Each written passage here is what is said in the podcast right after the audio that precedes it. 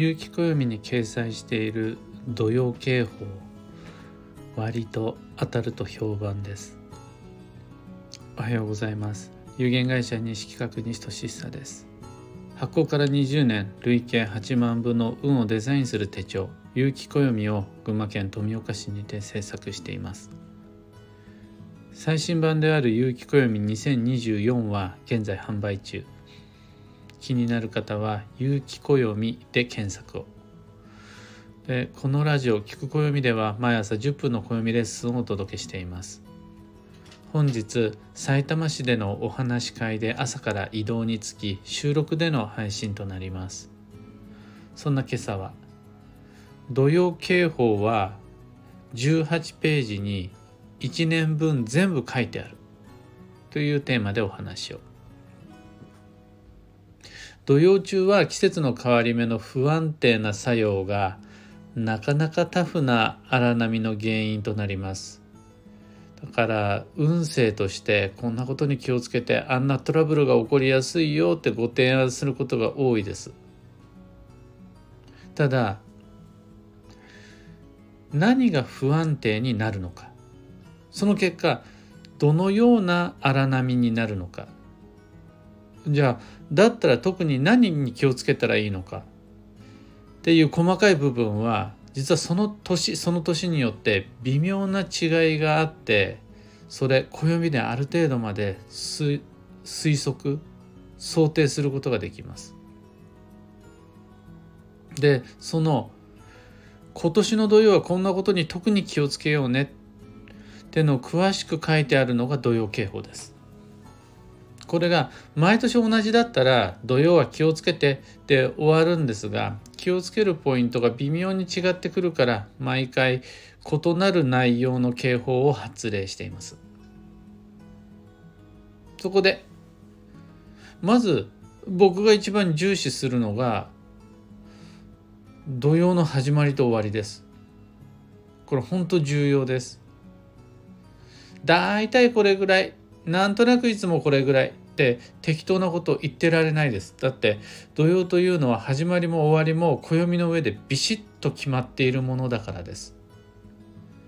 年に4回春夏秋冬の間にある土曜が何月何日の何時から始まって何月何日の何時で終わるのか。これ決まっています。決まっているのに毎年毎年違うんです。だからあの毎年何日の何時って決まってればいいんですけどその年によって違ってくるのでチェックが必要です。そこでまず土曜警報のページ使ってもらえると便利だと思います。この土曜の入りと終わりに関してはマンスリーカレンダーの方にも掲載しているんですがそれだとページをいっぱい飛ばなくちゃならないんですね。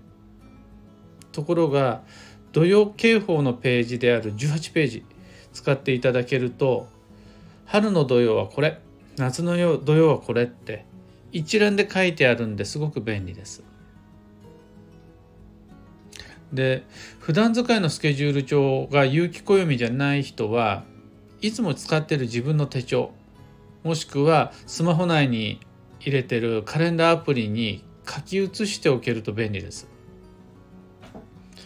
やっぱり覚えてもしょうがないしその都度18ページ開くんだと面倒なんでいつも使っているカレンダーが壁掛けカレンダーだったらだったらそこに書き写しちゃうのがいいし卓上カレンダーだったらそこに書き込んじゃうのがいいし自分のお気に入りのスケジュール帳があるならおそらくそのスケジュール帳には土曜の入りと終わり書いてないんで書き加えちゃえばそれが土曜手帳になります。運をデザインする暦ラボあの有機暦のオンラインサロンなんですが運をデザインする暦ラボの共有カレンダーにはこの土曜の始まりと終わりがきっちりと登録されているのでスマホ上で土曜確認できるし何なら通知が来ます。土曜始まるよって。そういうのがないと一日覚えていられないはずだからみんな一工夫してまずは土曜のいつから始まっていつ終わるかの期間を把握しましょう。次に年に4回ある土曜の各月の微妙な違いもあるものでそちらも18ページでご確認ください。1年間ずっと同じではなくて4月7月10月1月でちょっとずつ違うんですよね。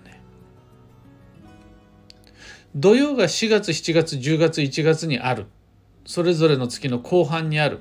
これは毎年定番なんですがそれぞれの特に気をつけた方がいいよという注意事項。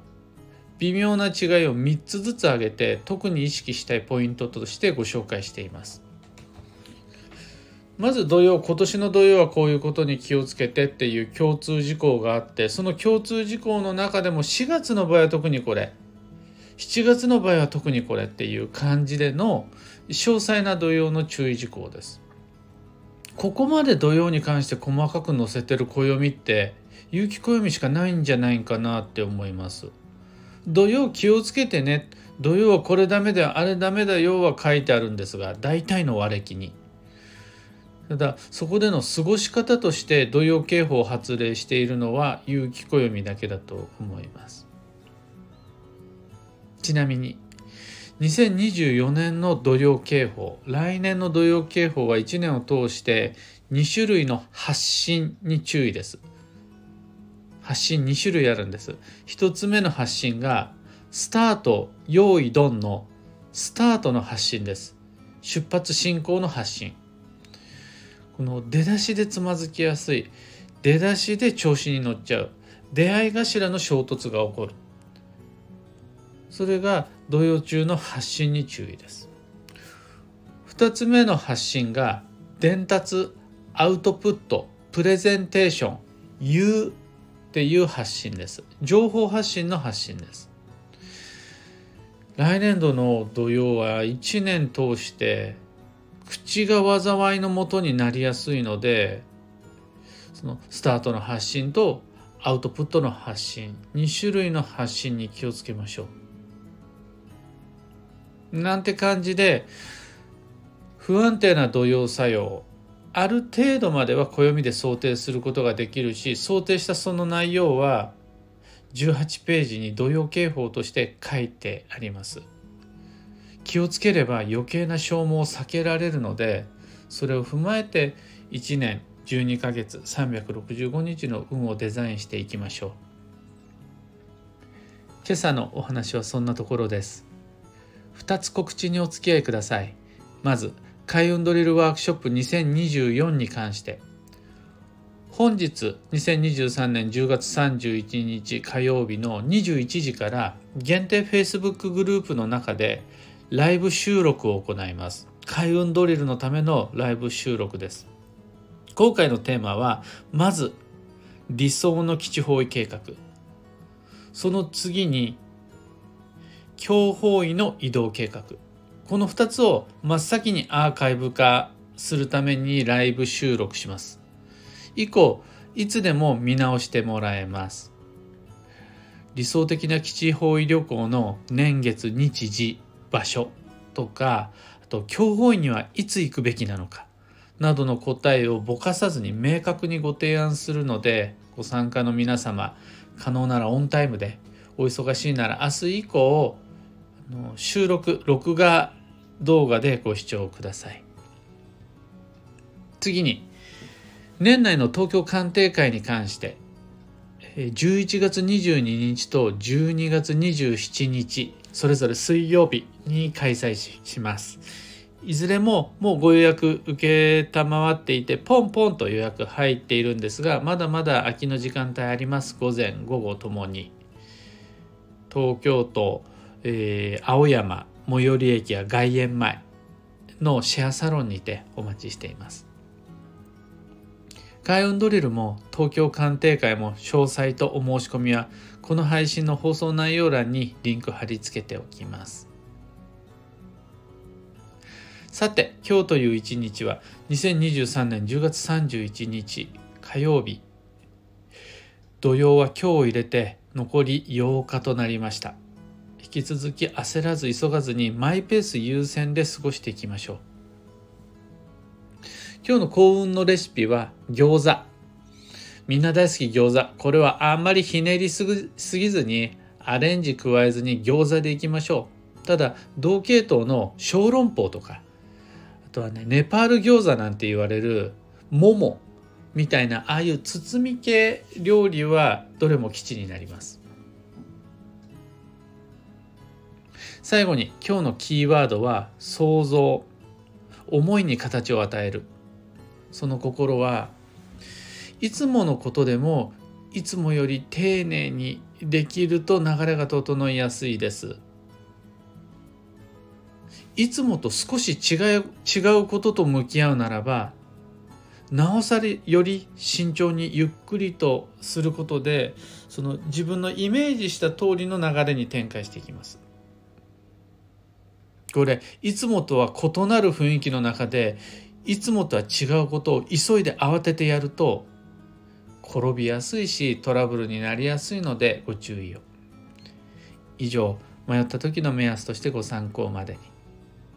ところで毎朝スタンド FM から配信しているこのラジオは Spotify、Amazon Music、YouTube、Google Podcast、Apple Podcast などでもご聴取いただけます。普段使いのアプリの中でフォロー、チャンネル登録していただけると嬉しいです。それでは今日もできることをできるだけ。西企画西俊久でした。いってらっしゃい。